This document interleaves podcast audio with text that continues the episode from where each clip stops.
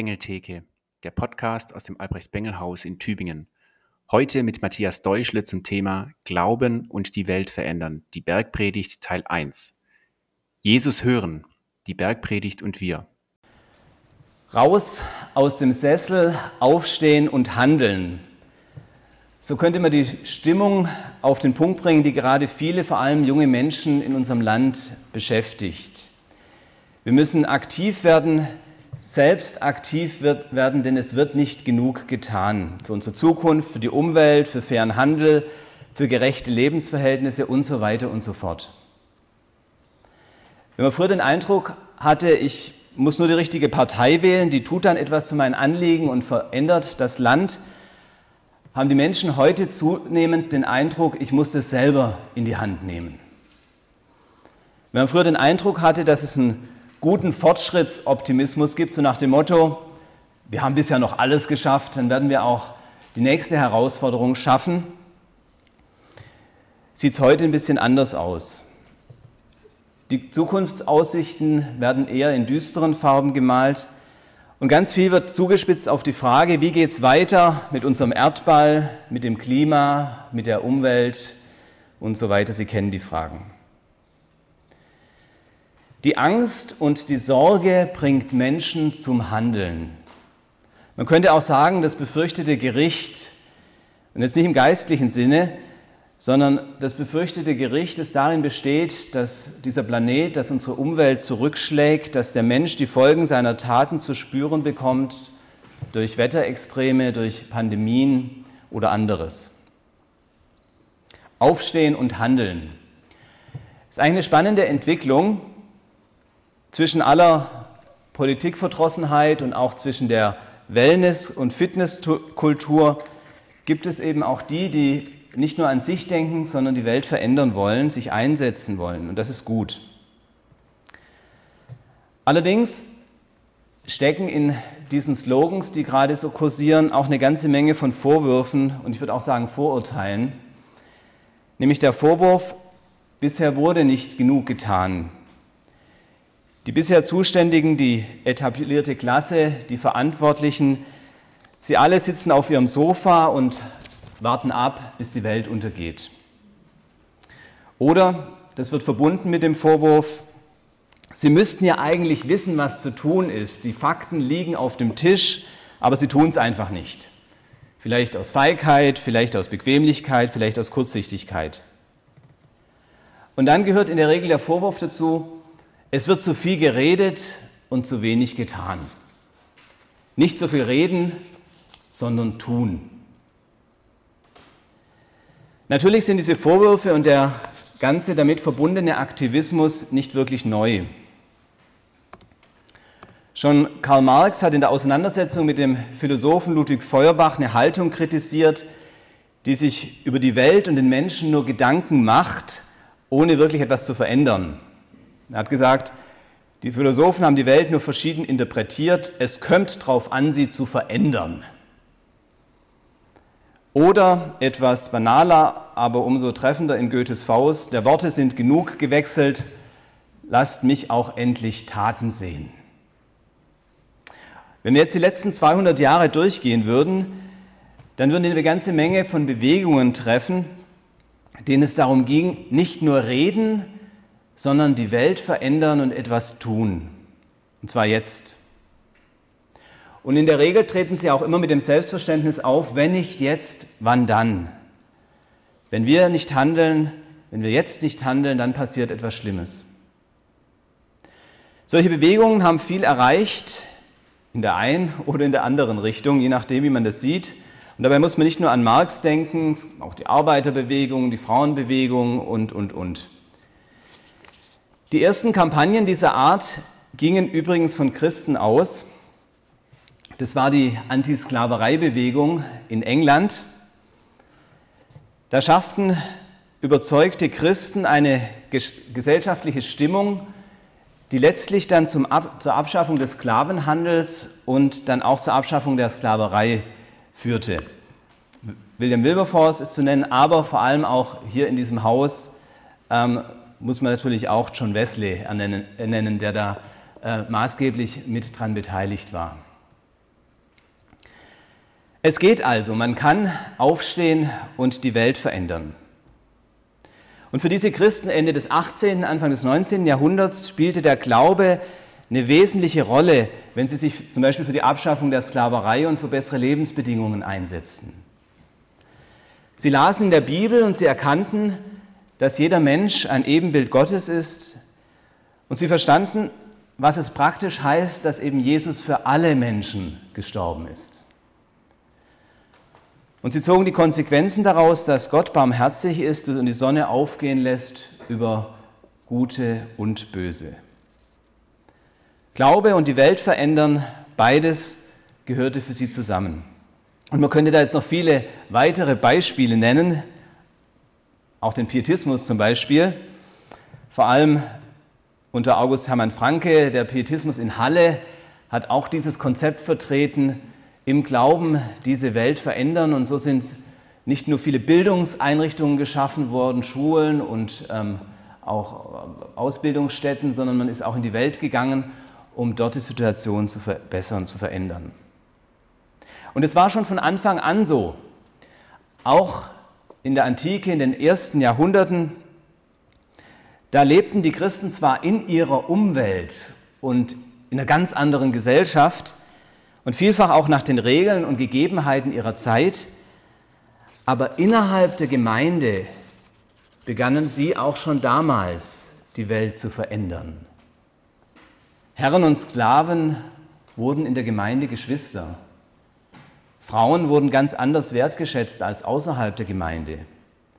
Und die Ideale von Luxus und Wohlstand, die damals so im römischen Reich herrschten, wurden in Frage gestellt. Glaube und die Welt verändern, das gehört offenbar irgendwie zusammen. Und das ist eine Erkenntnis, die gerade heute auch wiederentdeckt wird, auch in manchen christlichen Kreisen. Es gibt inzwischen auch christliche Hochschulen und Bibelschulen, die sich da besondere Programme ausgedacht haben. Wie müssen wir als Christen ausgerüstet sein? Wie müssen wir vorgehen, um diese Welt zu verändern, um diese Welt besser zu machen? Das läuft dann unter dem Titel Transformative Theologie oder Gesellschaftstransformation oder irgendwelche solche schicken Titel. Aber es ist eigentlich das alte Thema, das uns schon immer bewegt, wie der Glaube auch diese Welt verändert. Und wahrscheinlich wird es heute auch unter Christen oftmals thematisiert, weil man den Eindruck hat, wir bewegen vielleicht doch ziemlich wenig in dieser Welt. Glauben und die Welt verändern, also irgendwie gehört das zusammen, aber die entscheidende Frage ist, wie gehört das zusammen? Und was bedeutet das für uns, auch in den aktuellen Bewegungen und Kampagnen? Müssen wir uns politisch engagieren, raus aus dem Sessel, aufstehen und handeln, gerade weil wir Christen sind oder obwohl wir Christen sind? Oder hat es gar nichts mit dem Christsein zu tun, weil es eigentlich nur um wissenschaftliches Faktenwissen geht und man muss eigentlich nur danach, muss einfach nur befolgen? Das sind so Fragen, die mich im Vorfeld bewegt haben. Und diese Fragen stehen für mich im Hintergrund, wenn wir uns jetzt drei Abende lang mit der Bergpredigt äh, beschäftigen. Und Sie können sich vielleicht denken, warum ich für dieses Thema gerade die Bergpredigt ausgewählt habe. In der Bergpredigt ist sehr viel vom Tun die Rede.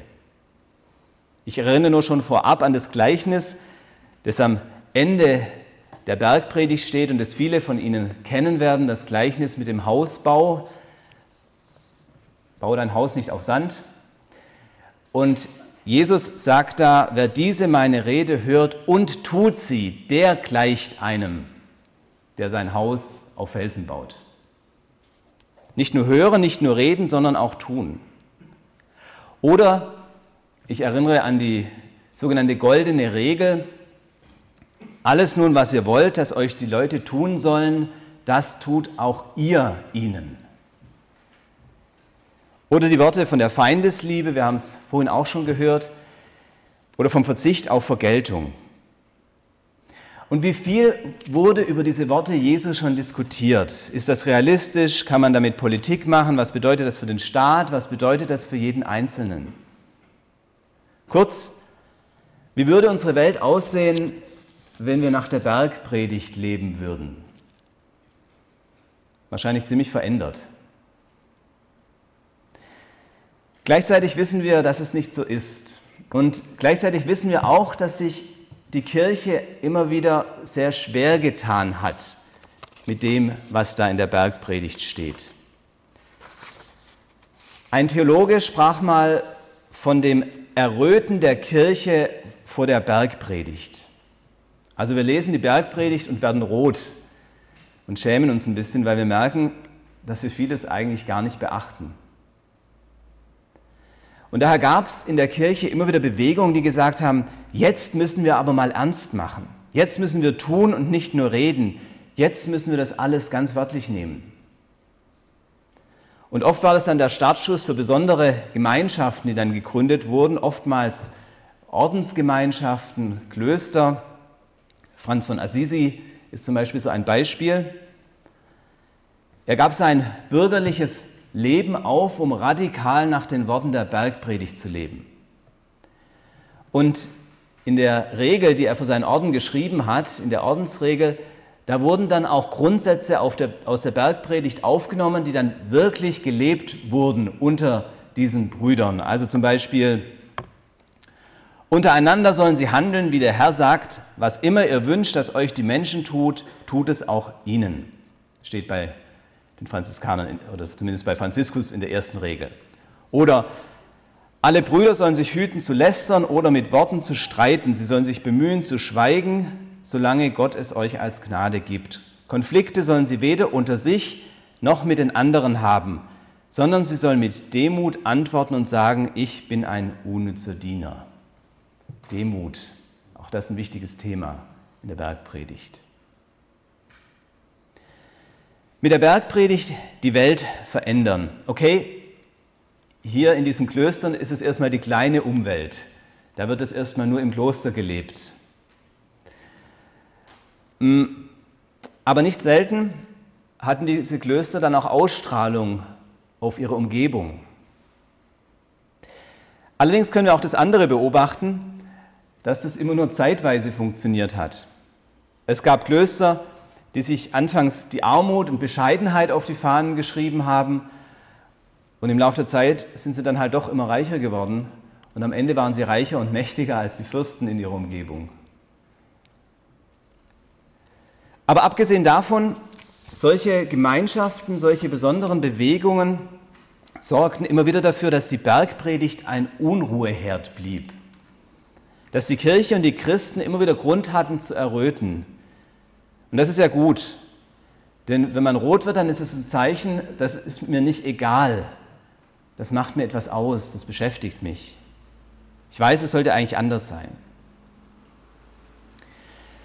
Wie ist es also mit dem Glauben und dem die Welt verändern, mit dem Glauben und dem Handeln?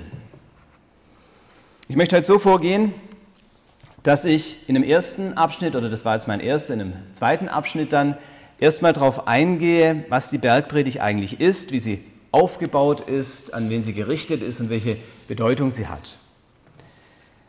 Danach nehme ich die Frage auf, was die Bergpredigt will. Und dazwischen gehe ich noch auf den Anfang der Bergpredigt ein, dass wir auch so eine Kostprobe bekommen und ähm, darauf, wie Jesus eigentlich in der Bergpredigt redet. Sie sehen dann aber auch die Überschriften immer an der Wand. Wir haben es schon gehört, nächste Woche ich da, greife ich dann einen zentralen Begriff aus der Bergpredigt heraus, nämlich das Thema Gerechtigkeit. Und da geht es dann sehr praktisch um das Handeln. Und in zwei Wochen fragen wir danach, wie die Bergpredigt uns sieht, uns als Kinder des himmlischen Vaters. Aber jetzt zuerst mein zweiter Punkt, Jesus auf dem Berg. Vor vielen Jahren, als unsere Kinder noch klein waren, sind wir regelmäßig auf eine Gemeindefreizeit mitgefahren von Freunden aus einer anderen Gemeinde. Und die Kinder wussten, auf dieser Freizeit gibt es immer ein Thema. Und so fragte unser Ältester, ich glaube, er war damals sechs Jahre, ja, was ist eigentlich das Thema auf der Freizeit? Und dann habe ich gesagt, die Bergpredigt. Er verzog das Gesicht. Ich fragte, weißt du denn überhaupt, was die Bergpredigt ist? Sagte er, ja natürlich, eine Predigt auf dem Berg. So viel kann man also auch schon als Sechsjähriger wissen. Die Bergpredigt ist eine Predigt auf einem Berg. Dass sie Jesus gehalten hat, kann man sich dann auch noch schnell dazu reimen, zumindest auch wenn man ähm, lange Kinderkirch- und Jungscharzeit hinter sich hat. Wobei man gleich ergänzen muss, Jesus hat diese Bergpredigt nicht so, wie sie jetzt bei Matthäus steht, am Stück gehalten. Das wäre nämlich auch viel zu lange gewesen. Ähm, also es gibt ja vielleicht heute auch manche Prediger, die sehr lange predigen, aber sowas am Stück ähm, kann man schwer jemand zumuten. Es ist so, dass Matthäus da verschiedene Dinge zusammengestellt hat, die Jesus gepredigt hat, vielleicht auch ähm, an verschiedenen Orten und vielleicht auch immer wieder. Aber warum spricht Jesus nach dem Matthäusevangelium gerade auf dem Berg? Oder warum sammelt Matthäus alles ähm, hier in dieser einen Rede auf dem Berg? Das ist natürlich kein Zufall. Im Alten Testament empfängt Mose die zehn Gebote auch auf einem Berg, auf dem Berg Sinai. Also vom Berg geht Offenbarung aus. Und das wussten die auch, die damals äh, das Evangelium ließen oder auch die Jesus hörten. Vom Berg geht die Offenbarung aus. Auf dem Berg wird die Torah, die Weisung für das Volk Israel offenbart. Wir können also erwarten, wenn Jesus hier auf dem Berg spricht, dann hat es eine ähnliche Bedeutung für die, die hier zuhören. Der Berg in Palästina, wo Jesus ist, und der Berg Sinai, die beziehen sich aufeinander. Wie sich Jesus und Mose genau zueinander verhalten, das werden wir dann auch noch später sehen. Wir halten auf jeden Fall fest, was Jesus auf dem Berg redet, muss was ganz Wichtiges sein, so wichtig wie für das Volk Israel die Offenbarung auf dem Sinai. Diese Wichtigkeit wird noch durch etwas anderes unterstrichen. Die Bergpredigt ist die erste große öffentliche Rede Jesu nach dem Matthäusevangelium. Sie steht auch ziemlich weit vorne, nämlich in den Kapiteln 5 bis 7. Danach kommen noch vier weitere größere Reden, so Redeblöcke, aber vor dieser Rede sagt Jesus so gut wie gar nichts. Also das ist sozusagen das erste Wort, das erste, die erste Predigt von Jesus. Steht am Anfang. Nehmen wir die Bergpredigt mit den vier weiteren Reden zusammen, dann haben wir im Matthäusevangelium insgesamt fünf Reden. Und wahrscheinlich klingelt es da auch schon bei manchen. Fünf Reden, wie eben auch die fünf Bücher Mose im Alten Testament. Also auch hier wieder der Bezug zu Mose und zum Alten Testament. Die nächste Frage ist, an wen wendet sich Jesus eigentlich bei seiner Predigt auf dem Berg? Wen spricht er an? Und da müssen wir jetzt mal in den Bibeltext reinschauen. Ähm, ich habe die Bibelverse jetzt nicht äh, hier abgedruckt an der Wand. Ich lese sie einfach vor. Und, aber wenn Sie eine Bibel dabei haben, ist es schön, wenn Sie selber mit reingucken. Schlagen nachher immer mal wieder ein bisschen was auf. Ich fand es ermutigend in dem Flyer, dass es drinsteht, dass man die Bibel mitbringen soll. Da dachte ich, dann ähm, nutze ich das doch gleich aus. Wir schauen mal ganz am Anfang. Also wie gesagt, ich lese auch alles vor, aber dann können Sie es auch mitverfolgen. Kapitel 5, Vers 1. Als er aber das Volk sah, ging er auf einen Berg und er setzte sich und seine Jünger traten zu ihm. Er setzte sich und seine Jünger traten zu ihm. Ist ganz klar, Jesus redet zu seinen Jüngern. Jetzt möchte ich aber noch dazulegen, wie die Bergpredigt endet. Das ist dann in Kapitel 7, Vers 28. Da steht, und es begab sich, als Jesus diese Rede vollendet hatte, dass sich das Volk entsetzte über seine Lehre, denn er lehrte sie mit Vollmacht und nicht wie ihre Schriftgelehrten. Ist Ihnen das aufgefallen? Am Anfang denkt man, er spricht zu den Jüngern. Wird ja auch gesagt, dass die Jünger sich um ihn versammelten. Und am Ende hat man dann den Eindruck, das ganze Volk hat zugehört, denn das Volk entsetzt sich und verwundert sich über diese Lehre, ist erstaunt. Und Matthäus hat es ganz bewusst so gestaltet, denn zunächst und zuerst wendet sich Jesus an seine Jünger. Aber, auch, aber durch seine Jünger soll die Botschaft auch alle anderen Menschen erreichen, soll das ganze Volk erreicht werden. Und durch diese Botschaft können auch andere Menschen zu Jüngern werden. Wenn sie nicht nur staunen oder entsetzt sind, so wie es hier steht, sondern wenn sie bereit sind, den Worten zu folgen, Jesus nicht nur zu hören, sondern auch danach zu tun. Und das ist ein erster wichtiger Hinweis, wenn wir heute die Bergpredigt lesen. In erster Linie sind wir als Gemeinde angesprochen. Jesus lehrt seine Jünger. Aber das ist eben nicht ein abgeschlossener Kreis, ein enger Zirkel oder eine Bubble, wie man heute so sagt, wo alles drinnen bleibt und nichts nach draußen dringt und wo sich alle nur mit sich selber beschäftigen, sondern durch uns soll die Botschaft auch andere erreichen und jeder und jedes eingeladen, sich den Jüngern Jesu anzuschließen. Denn wenn es hier um Gottes guten Willen geht, dann ist es nicht nur was für ein paar Dutzend Leute, sondern dann ist es was, was die ganze Welt erreichen soll. Und jetzt komme ich nochmal zurück zum Berg. Der Berg steht nämlich auch dafür, dass diese Lehre nicht verborgen bleiben soll. Also wird nicht in irgendeinem Winkel verbreitet oder irgendwo versteckt oder irgendwo in einem engen Tal. In Kapitel 5, Vers 14 stehen die Worte, die Sie wahrscheinlich viele von Ihnen kennen. 5, Vers 14. Ihr seid das Salz, äh, ihr seid das Licht der Welt. Ihr seid das Licht der Welt. Es kann die Stadt, die auf einem Berge liegt, nicht verborgen sein. Also auch hier wieder das Bild des Berges. Was auf dem Berg geschieht, kann nicht verborgen bleiben. Und so soll auch das, was Jesus hier sagt, nicht verborgen bleiben in der Welt sondern ausstrahlen.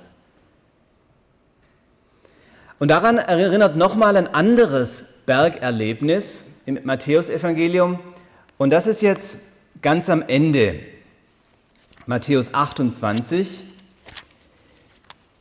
Auch Verse, die viele von Ihnen wahrscheinlich auswendig kennen. Da heißt es, Matthäus 28 und zwar in Vers 16, aber die elf Jünger gingen nach Galiläa auf den Berg, wohin sie Jesus beschieden hatte. Und dann kommen die berühmten Worte, mir ist gegeben alle Gewalt im Himmel und auf Erden. Darum geht hin und mache zu Jüngern alle Völker. Also auch da wieder der Gedanke, was auf dem Berg gesagt wird, soll ausstrahlen in die ganze Welt.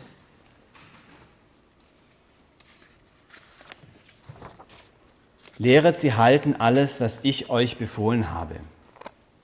Und mit diesem Lehren verweist dieser Auftrag auch zurück zum Beispiel auf die Bergpredigt, nämlich auf das, was Jesus in der Bergpredigt gesagt hat. Das soll nicht unter den Jüngern bleiben, das sollen auch die anderen hören.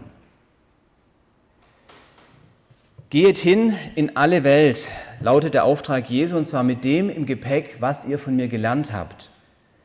Und so verweist eben auch der Schluss des Matthäusevangeliums nochmal zurück auf den Anfang, auf diese Rede. Wir haben also gesehen, der Berg steht dafür, dass diese Worte große Bedeutung haben. Sie knüpfen an Mose und an die Offenbarung am Sinai an. Die Bergpredigt richtet sich zuerst an die Jünger, wie sich ja auch die Offenbarung des Mose zunächst an das Volk Israel richtet. Und über und durch die Jünger soll diese Botschaft dann aber auch die ganze Welt erreichen. Und wie das geschehen soll, das schauen wir uns dann später nochmal an. Jetzt müssen wir aber zuerst mal noch die Frage klären, was steht eigentlich alles in der Bergpredigt? Also ich will jetzt mal so ein bisschen einen groben Überblick geben, ähm, schon allein deshalb, weil man in drei Abenden nicht alles behandeln kann, aber dass Sie so einmal äh, auch alles im Überblick gesehen haben. Viele Verse und Themen werden Sie ohnehin kennen oder werden Ihnen bekannt vorkommen. Weiß nicht, wie, wie gut man es sieht, aber ich sage es auch alles.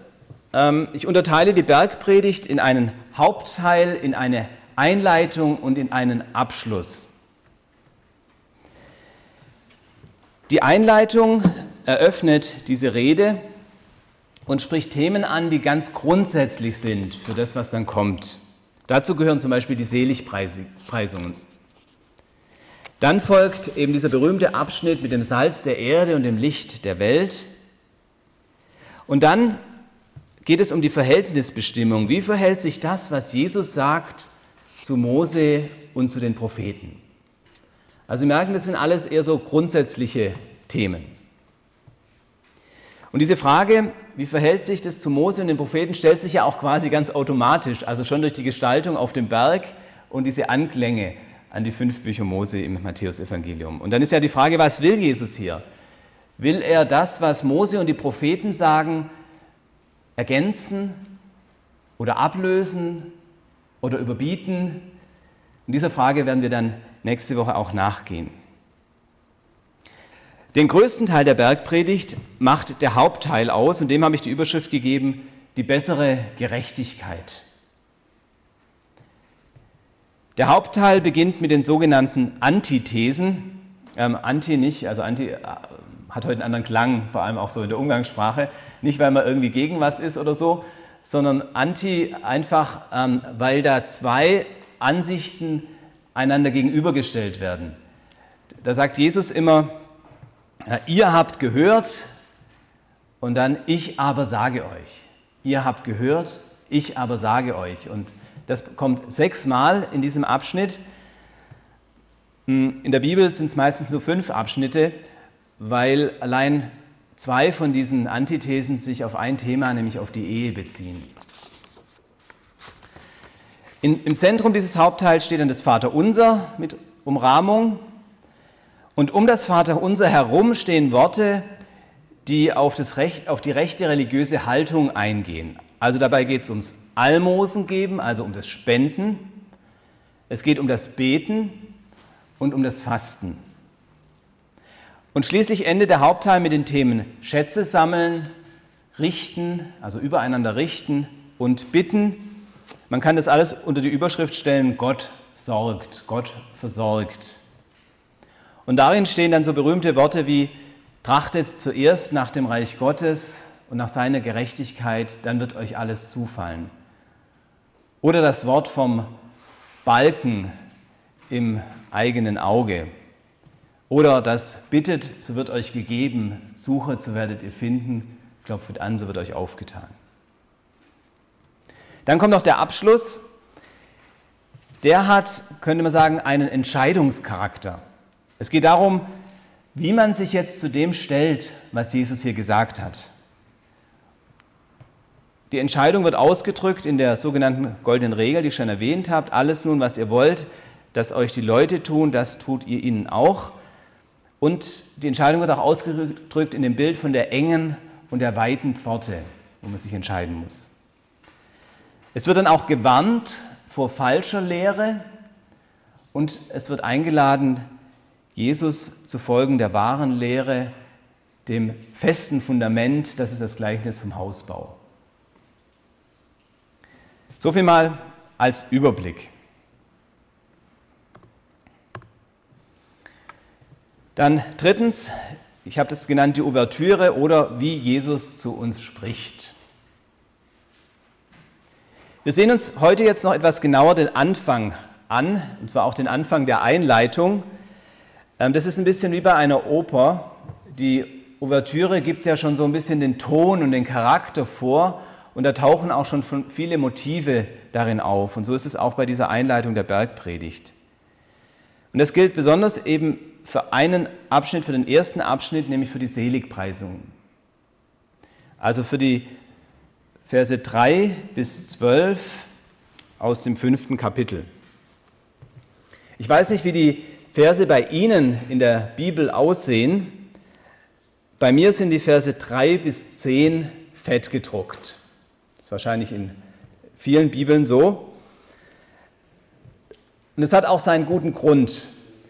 Es geht zwar, wenn Sie weiterschauen, auch in Vers 11 noch weiter mit Selig seid ihr, Aber die Verse 3 bis 10 sind die eigentlichen acht Seligpreisungen, mit denen die Bergpredigt eröffnet wird. In den Versen 11 und 12 kommt nichts Neues, sondern das ist eigentlich nur eine weitere Ausführung zu Vers 10. Also es sind insgesamt acht Seligpreisungen. Dass sie bei Vers 10 aufhören, ähm, kann man auch daran sehen, ähm, dass äh, die Seligpreisung, da die letzte genauso endet wie die erste, nämlich denn ihrer ist das Himmelreich. Also das ist so ein, äh, ein Einschluss, Anfang und Ende gleich und so gibt es ein stimmiges Ganzes. Man kann diese Reihe auch nochmal in zwei Teile unterteilen, die ersten vier, also Vers 3 bis 6 und dann die nächsten ähm, 7 bis 10. Man sieht es im griechischen Text besser als im Deutschen, weil da ist es so, dass in den Versen 3 bis 6 die Leute, die da beschrieben werden, immer mit P anfangen. Also das ist immer der gleiche Buchstabe. Und dann sieht man, das ist also schon so sortiert, dass es zwei Strophen sind im Grunde von Seligpreisungen. Und es ist auch so übrigens, dass die beiden Teile, die ersten vier und die nächsten vier im Griechischen genau gleich viele Wörter haben. Also es ist genau gleich viel. Äh, auch daran sieht man, das ist ähm, bewusst so aufgebaut. Die Seligpreisungen haben ihren Namen von dem ersten Wort, nämlich selig. Ähm, Makarios im Griechischen oder Plural Makarioi. Selig sind, das ist so eine Art Segenswunsch, wie, es, wie man das auch im Alten Testament findet, am bekanntesten ganz am Anfang vom Psalmbuch im Psalm 1, wohl dem der. Also dem soll es gut gehen, wohl dem, der so und so ist, beziehungsweise so und so handelt. Wichtig ist, dieser Segenswunsch spricht immer von der Gegenwart. Also selig sind, die geistlich arm sind oder selig sind, die da Leid tragen. Spricht von der Gegenwart, nicht von der zukünftigen Seligkeit. Also das gilt schon jetzt. Die, die hier genannt werden, sind schon jetzt gesegnet, haben es jetzt schon gut. Sehr missverständlich ist es, wenn man dieses Wort wie in manchen Bibeln mit glücklich übersetzt. Also glücklich sind die. Ähm, nicht, weil das völlig falsch wäre von der Übersetzung her, aber weil wir in unserer Sprache mit glücklich was ganz anderes verbinden. Weil glücklich heißt meistens auch, dass sich das äußerlich zeigt und dass man äußerlich glücklich ist und äußerlich alles gut geht und rund läuft. Ähm, aber so ist es nicht gemeint, sondern in einem tieferen Sinne, ähm, dem oder der soll es gut gehen, selig ist. Deshalb bleibe ich auch bei dem Begriff. Im zweiten Teil des Satzes folgt dann immer eine Verheißung, die in die Zukunft weist. Also zum Beispiel, denn ihrer ist das Himmelreich oder sie sollen getröstet werden oder sie werden das Erdreich besitzen. Im Zentrum steht dabei eigentlich immer das Himmelreich. Und dabei geht es jetzt tatsächlich um Gottes zukünftige Welt. Und auch um die Frage, wer einmal vor Gott bestehen wird. Also vor allem in Vers 8, denn sie werden Gott schauen. Wer wird einmal Gott schauen? Kurz gesagt, die hier genannt werden, werden einmal Anteil an der Herrschaft Gottes haben, am ewigen Leben. Der zweite Teil ist aber ganz eng mit dem ersten verbunden, sodass man sagen kann, die Menschen sind jetzt schon selig, weil sie nämlich Anteil haben werden an dieser zukünftigen Herrschaft Gottes und weil diese zukünftige Herrschaft Gottes bei ihnen jetzt schon anbricht. Darum sind sie jetzt schon glücklich. Ich nehme jetzt auch mal das Wort. Darum können sie sich jetzt schon freuen. Und das ist der Grundgedanke aller Seligpreisungen. Also wenn es heißt, selig sind die geistlich arm sind, denn ihre ist das Himmelreich. Oder auch wenn es heißt, selig sind die Barmherzigen, denn sie werden Barmherzigkeit erlangen, dann geht es da nicht um natürliche Gesetzmäßigkeiten, so nach dem Motto, der Klügere gibt nach und hat es am Ende gut, denn er wird den Sieg davontragen oder wie man in den Wald hineinruft, so schallt es heraus, könnte man ja denken, wer barmherzig ist, wird Barmherzigkeit empfangen, dass das so eine natürliche Gegebenheit ist. Aber genau das ist hier nicht die Pointe, sondern in den meisten Fällen gibt es gar keinen Zusammenhang zwischen dem ersten und zwischen dem zweiten Teil. Also zum Beispiel, selig sind die Sanftmütigen, denn sie werden das Erdreich besitzen. Warum sollten Leute, die besonders sanftmütig sind, das Erdreich besitzen? Ist es nicht so, dass die, die sich durchsetzen können, die besonders mächtig sind, die besonders rücksichtslos sind, das Erdreich besitzen? Also das ist keine Logik, die in unserer Welt automatisch gilt. Alles hier gilt unter dem Vorzeichen, dass Gottes Herrschaft anbricht und damit neue Maßstäbe gelten. Es geht nicht um die alte Welt, sondern um die neue Welt, die Gott aufrichtet. Und dass Gott dahinter steckt, wird hier gar nicht explizit gesagt, aber es ist doch sehr deutlich, weil das hier eine indirekte Gottesrede ist. Auch im Alten Testament wird das Handeln Gottes ganz oft einfach passivisch ausgedrückt. Also das wird passieren oder so wird es sein. Und das ist einfach so, ähm, dass man den Namen Gottes nicht immer ausgesprochen hat, sondern vermieden hat und es dann auf diese Weise mit, diesem, mit dieser indirekten Gottesrede zum Ausdruck gebracht hat, das wird durch Gott geschehen. So wie auch hier ja durchweg vom Reich der Himmel, vom Himmelreich gesprochen wird und nicht vom Reich Gottes, ähm, obwohl das das Gleiche ist. Und wenn wir die, zum Beispiel den, den ersten Vers im Lukas-Evangelium lesen, da gibt es die Parallelen dazu, steht dann Reich Gottes, wo hier Himmelreich steht. Aber dann sieht man, Matthäus knüpft eben hier an diesen ähm, alttestamentlich-jüdischen Sprachgebrauch an, wo man den ähm, Namen Gottes nicht immer ausspricht. Leider haben wir jetzt nicht die Zeit, die Seligpreisungen alle im Einzelnen durchzugehen. Ich möchte aber ein paar Linien ziehen. In diesen ersten vier Seligpreisungen werden Menschen geschildert, die etwas erwarten, die etwas erhoffen, und zwar von Gott. Selig sind, die geistlich arm sind. Wohlgemerkt nicht die geistig arm sind. Also es hat nichts mit intellektuellen Fähigkeiten zu tun, sondern die geistlich arm sind. Die geistlich arm sind, sind die, die alles von Gott erwarten, die alles von Gott erwarten, weil sie selbst nichts haben. Und die können durchaus auch äußerlich arm sein oder sind oft auch äußerlich arm. Aber nicht allein, das ist nicht alles. Sie können auch innerlich verzweifelt und leer und arm sein. In den Psalmen sind die Armen immer die, die leere Hände haben und damit vor Gott kommen. Die sagen, ich weiß nicht weiter, ich kann nicht weiter, ich weiß nicht, was werden soll, du musst mir helfen. Ähnlich kann man das auch sagen für die, die Leid tragen oder für die, die nach Hunger und Gerechtigkeit dürsten. Und in Vers 5 die Sanftmütigen, das meint diejenigen, die sich nicht selbst ihr Recht nehmen, die sich nicht selbst durchsetzen, sondern auch in dieser Hinsicht leere Hände haben. Also es sind Menschen, die etwas erwarten, erhoffen von Gott. Und dass mit diesen Beschreibungen Erwartungen an Gott ausgedrückt werden, wird auch deutlich, wenn man das Alte Testament daneben legt. Es ist nämlich ganz deutlich, dass Jesus hier Jesaja 61 aufnimmt. Dort heißt es, der Geist Gottes des Herrn ist auf mir, weil der Herr mich gesalbt hat. Also es geht um den Gesalbten, um den Messias. Er hat mich gesandt, den Elenden, das ist das gleiche wie die Armen, den Elenden gute Botschaft zu bringen, die zerbrochenen Herzens, das sind die, die Leidtragen, zu verbinden zu verkündigen den Gefangenen die Freiheit, den Gebundenen, dass sie frei und ledig sein sollen.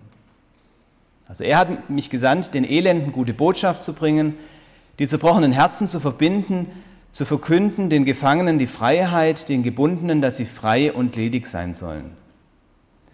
Jesaja 61 spricht also vom Messias und seiner Herrschaft. Das wird übrigens auch im Lukas-Evangelium aufgenommen. Und im Lukasevangelium ist das die erste Rede Jesu. In Kapitel 4, da tritt Jesus in der Synagoge auf und dann wird dieses Kapitel aus dem Propheten Jesaja vorgelesen und dann sagt Jesus: Heute ist dieses Wort der Schrift erfüllt vor euren Ohren. Also das erfüllt sich in Jesus. Die Seligpreisungen sprechen also davon, was gilt, wenn Gottes Herrschaft anbricht. Und das ist das Vorzeichen von allem, was hier gesagt wird. Der, der hier redet, bringt die Gottesherrschaft. In ihm bricht die neue Welt an. Und was hier gesagt wird, gilt also nicht generell oder naturgesetzlich oder es ist irgendwie normal oder natürlich, was hier gesagt wird. Es gilt nur unter diesem Vorzeichen, dass Jesus gekommen ist und dass mit ihm etwas Neues anbricht. Denn was hier gilt, gilt nicht im Reich der Welt, sondern im Reich des Messias. Das, was hier und auch in der weiteren Bergpredigt dann gesagt wird, darf also nicht getrennt werden von dem, der hier redet. Das ist ganz grundlegend. Man kann die Bergpredigt nicht von Jesus loslösen, sozusagen als allgemein religiöse Weltanschauung oder als irgendwie sehr menschliche Anschauung anpreisen. Also man kann es schon machen, aber das ist nicht im Sinne der Bergpredigt. Es gibt zwar Passagen, die werden auch Leuten einleuchten, die noch nie was von Jesus gehört haben. Da kommen wir auch noch dazu. Aber für die Bergpredigt als Ganze gilt das nicht. Man kann die Lehre nicht von dem Lehrer trennen. Und dazu gehört noch etwas. Man kann die Bergpredigt nicht vom Rest des Matthäusevangeliums lösen. Das ist auch eine ganz beliebte Methode. Man nimmt quasi nur die Bergpredigt raus und stellt sie als das ganze Evangelium hin, als, als die Lehre Jesu, das, was er gesagt hat. Und oft wird er dann als ein besonders erwählter Lehrer gesehen der uns hier anleitet, wie wir zu leben haben.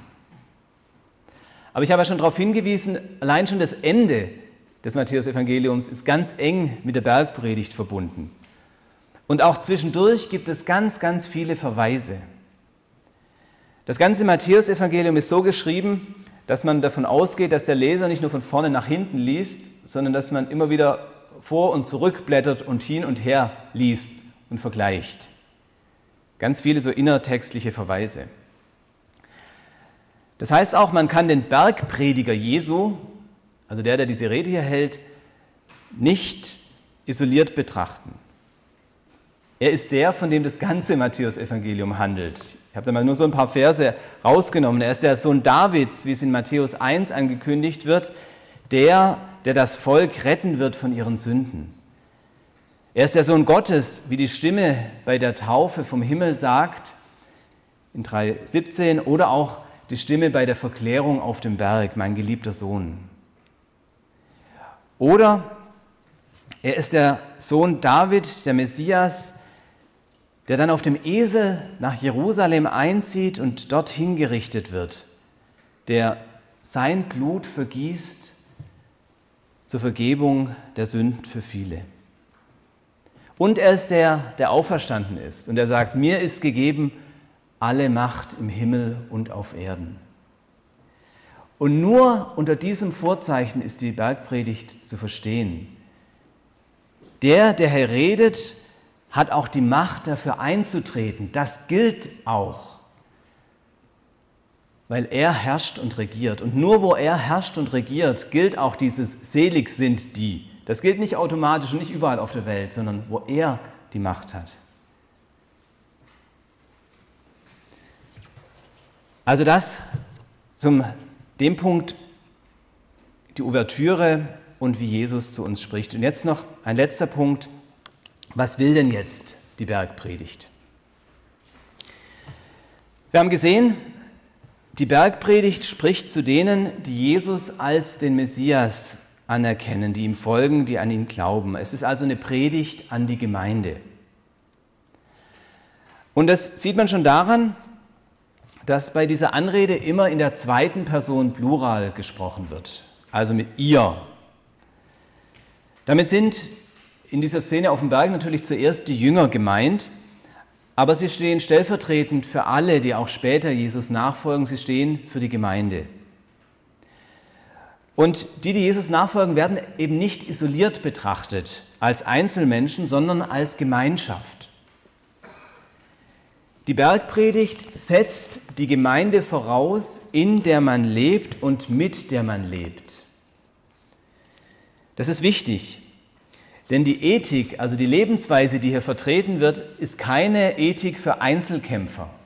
Also etwas, was man so alleine machen könnte oder alleine durchstehen könnte. Und die Herrschaft Gottes, die hier verkündigt wird, wird nicht einfach in vielen Individuen, in vielen Einzelnen verwirklicht, sondern es geht um die Gemeinschaft. Und nicht umsonst beziehen sich ganz viele Themen in der Bergpredigt auf die Gemeinschaft, auf das Miteinander mit anderen. Und die Herausforderungen, die mit den Weisungen der Bergpredigt verbunden sind, die sind alleine nicht oder ich sage mal nur sehr schwer zu bestehen. Angedeutet wird es eben gerade zum Beispiel in der, dieser Ergänzung zur, zur achten Seligpreisung, also in Vers 11 und 12, wenn es da heißt, Selig seid ihr, wenn euch die Menschen um meinetwillen schmähen und verfolgen und allerlei Böses gegen euch reden und dabei lügen. Seid fröhlich und jubelt, es wird euch im Himmel reichlich belohnt werden. Schmähungen und Verfolgungen können natürlich auch Einzelne betreffen. Aber es ist eben was ganz anderes, wenn man gemeinsam davon betroffen wird wenn man zusammensteht, wenn man nicht allein den Menschen, wie es hier heißt, gegenübersteht, sondern gemeinsam. Dass es um eine gemeinschaftliche Sache geht, wird dann auch in den folgenden Versen deutlich, also in den Versen, die auf die Seligpreisungen folgen, nämlich Vers 13 bis 16. Die lese ich mal vor. Ihr seid das Salz der Erde.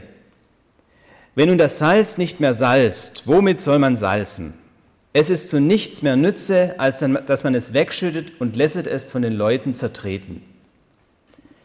Ihr seid das Licht der Welt. Es kann die Stadt, die auf einem Berge liegt, nicht verborgen sein. Man zündet auch nicht ein Licht an und setzt es unter einen Scheffel, sondern auf einen Leuchter. So leuchtet es allen, die im Hause sind. So lasst euer Licht leuchten vor den Leuten, damit sie eure guten Werke sehen und euren Vater im Himmel preisen.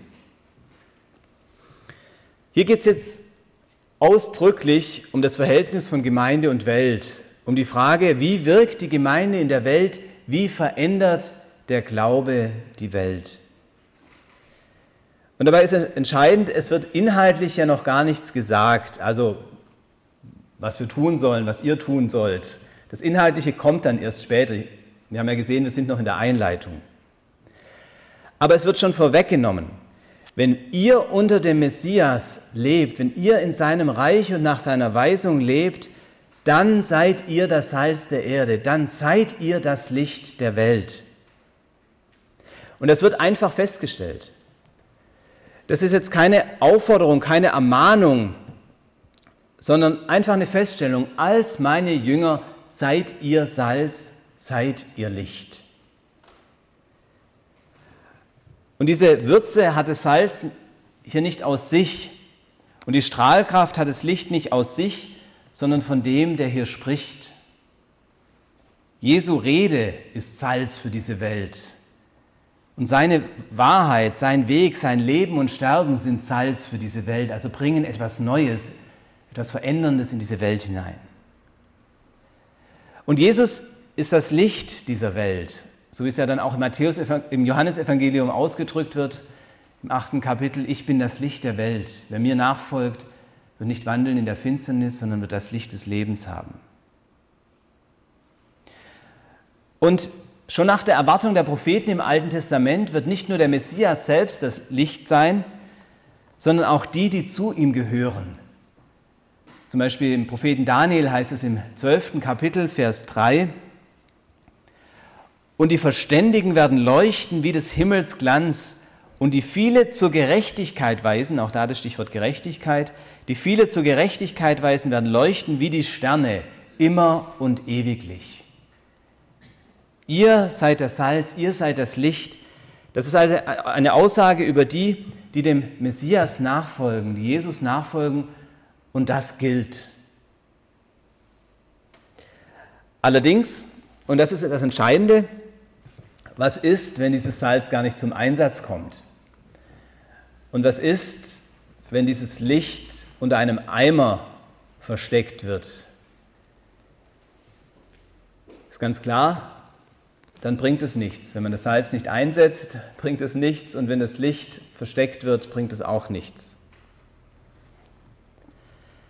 Als eines unserer Kinder Cello spielen lernte, da musste es am Anfang immer einen Vers dazu singen, der ist mir unvergesslich ähm, immer in Erinnerung geblieben. Ja, das ist halt, wenn immer wieder das Gleiche gespielt und gesungen wird, nämlich dieser Vers, Vögel, die nicht singen, Glocken, die nicht klingen, Kinder, die nicht lachen, was sind das für Sachen?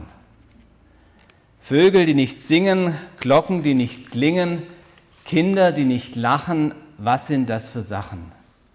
Und genau das gilt eigentlich auch hier. Was sind das für Sachen? Salz, das nicht verwendet wird, Licht, das man versteckt. Eigentlich sind es gar keine Sachen. Eigentlich ist es kein Ding, sondern ein Unding. Und damit stehen wir beim Kern dessen, worum es in der Bergpredigt geht.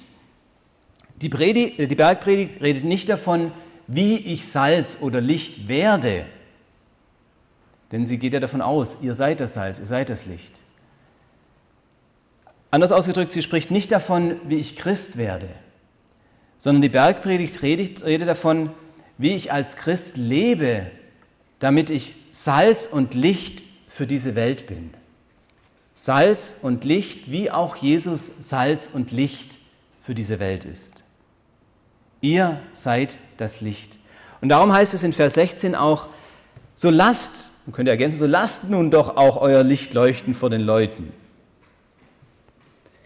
Und das ist auch der Grund, warum es in der Bergpredigt sehr viel um das Tun geht, um das Handeln. Denn was in uns leuchtet, kann man ja nur an unseren Taten sehen. Also das drückt sich ja nur aus, es kommt nur raus, wenn wir etwas tun. Und davon spricht nämlich dann ganz explizit der Schlussabschnitt der Bergpredigt, die Verse 16 äh, bis 20 in Kapitel 7, auch die werden wahrscheinlich viele von Ihnen kennen. Das ist die Geschichte, das ist, Wort ist ja auch sprichwörtlich geworden, an ihren Früchten sollt ihr sie erkennen. Also, Vers 16 bis 20 in Kapitel 7. An ihren Früchten sollt ihr sie erkennen. Kann man den Trauben lesen von den Dornen oder Feigen von den Disteln? So bringt jeder gute Baum gute Früchte, aber ein fauler Baum bringt schlechte Früchte.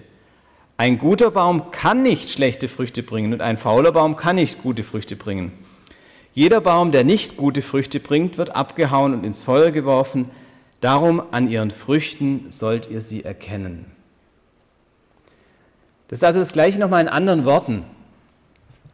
Die Bergpredigt spricht davon, wie es aussieht, wenn ein Baum gute Früchte bringt. Aber wie der Baum gut wird oder was man tun muss, wenn man diese guten Früchte nicht erkennt, das ist nicht ihr Thema oder nur ganz am Rande. Da empfiehlt es sich dann, das ganze Evangelium zu lesen, wenn man da noch mehr dazu wissen will. Wenn wir die Bergpredigt lesen, dann kommt man natürlich irgendwann an den Punkt zu fragen, wie ist das jetzt? Muss ich das jetzt alles tun oder äh, was ist, wenn ich das nicht tue, was da steht? Muss ich meine Feinde lieben? Muss ich mit meinem Bruder, meiner Schwester barmherzig sein? Aber eigentlich ist diese Frage schon falsch gestellt.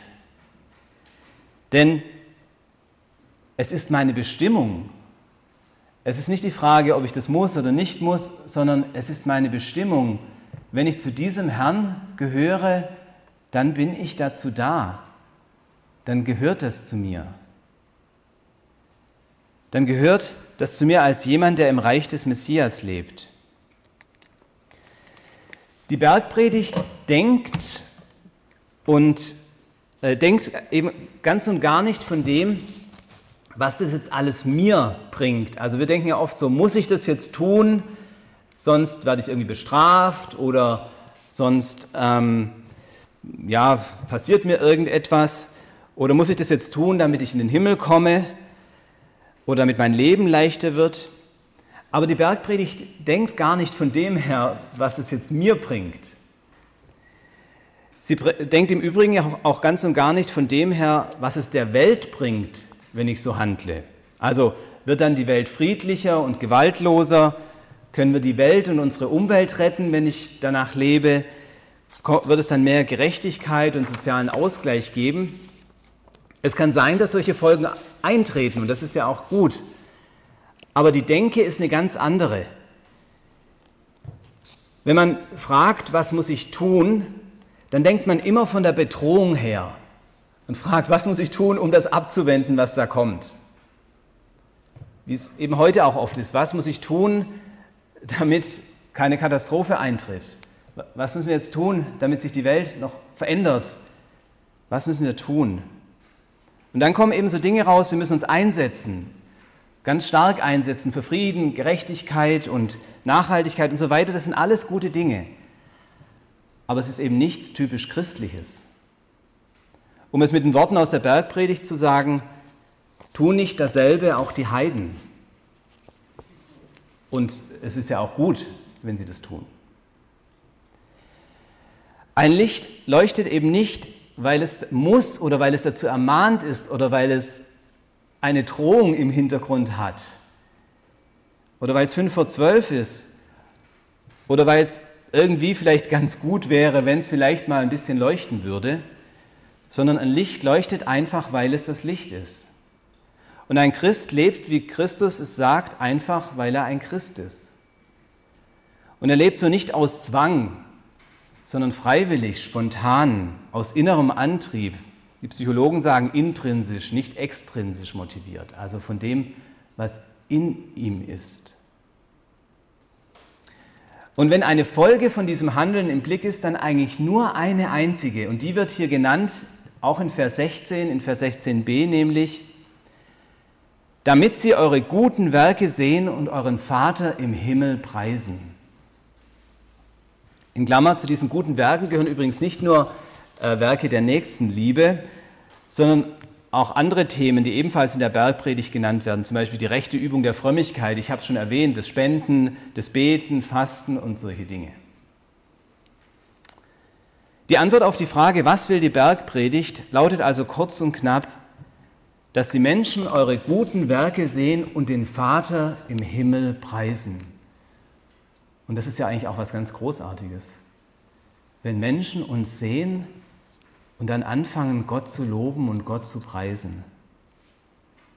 Und das ist eigentlich nichts anderes als das, was auch am Ende des Matthäus-Evangeliums steht, nämlich geht hin und mache zu Jüngern alle Völker. Wir halten also für heute fest, und es geht ja nächste Woche weiter, die Bergpredigt spricht nicht davon, wie ich Christ werde, sondern wie ich als Christ lebe. Und es ist eine Ethik, also eine Lebensanweisung für diejenigen, die dem Messias nachfolgen. Eine Nachfolgeethik. Und sie geht nicht davon aus, dass alle Menschen so leben wollen oder so leben können. Aber diejenigen, die so leben, die sind Salz und Licht für diese Welt. Und die Frage bleibt nun, können wir als Christen wirklich so leben? So wie es Jesus in der Bergpredigt sagt. Oder anders ausgedrückt, leuchtet unser Licht oder steht es unterm Eimer? Und gibt es nicht auch eine ganze Menge Eimer? Also so in unserer Umgebung, in unserer Gesellschaft, auch unser Ego, auch unsere eigenen Vorlieben, unsere Angewohnheiten und so weiter. Wie ist es bei uns? Und an diesem spannenden Punkt höre ich jetzt heute auf, denn das wird uns dann nächste Woche beschäftigen. Vielen Dank fürs Zuhören.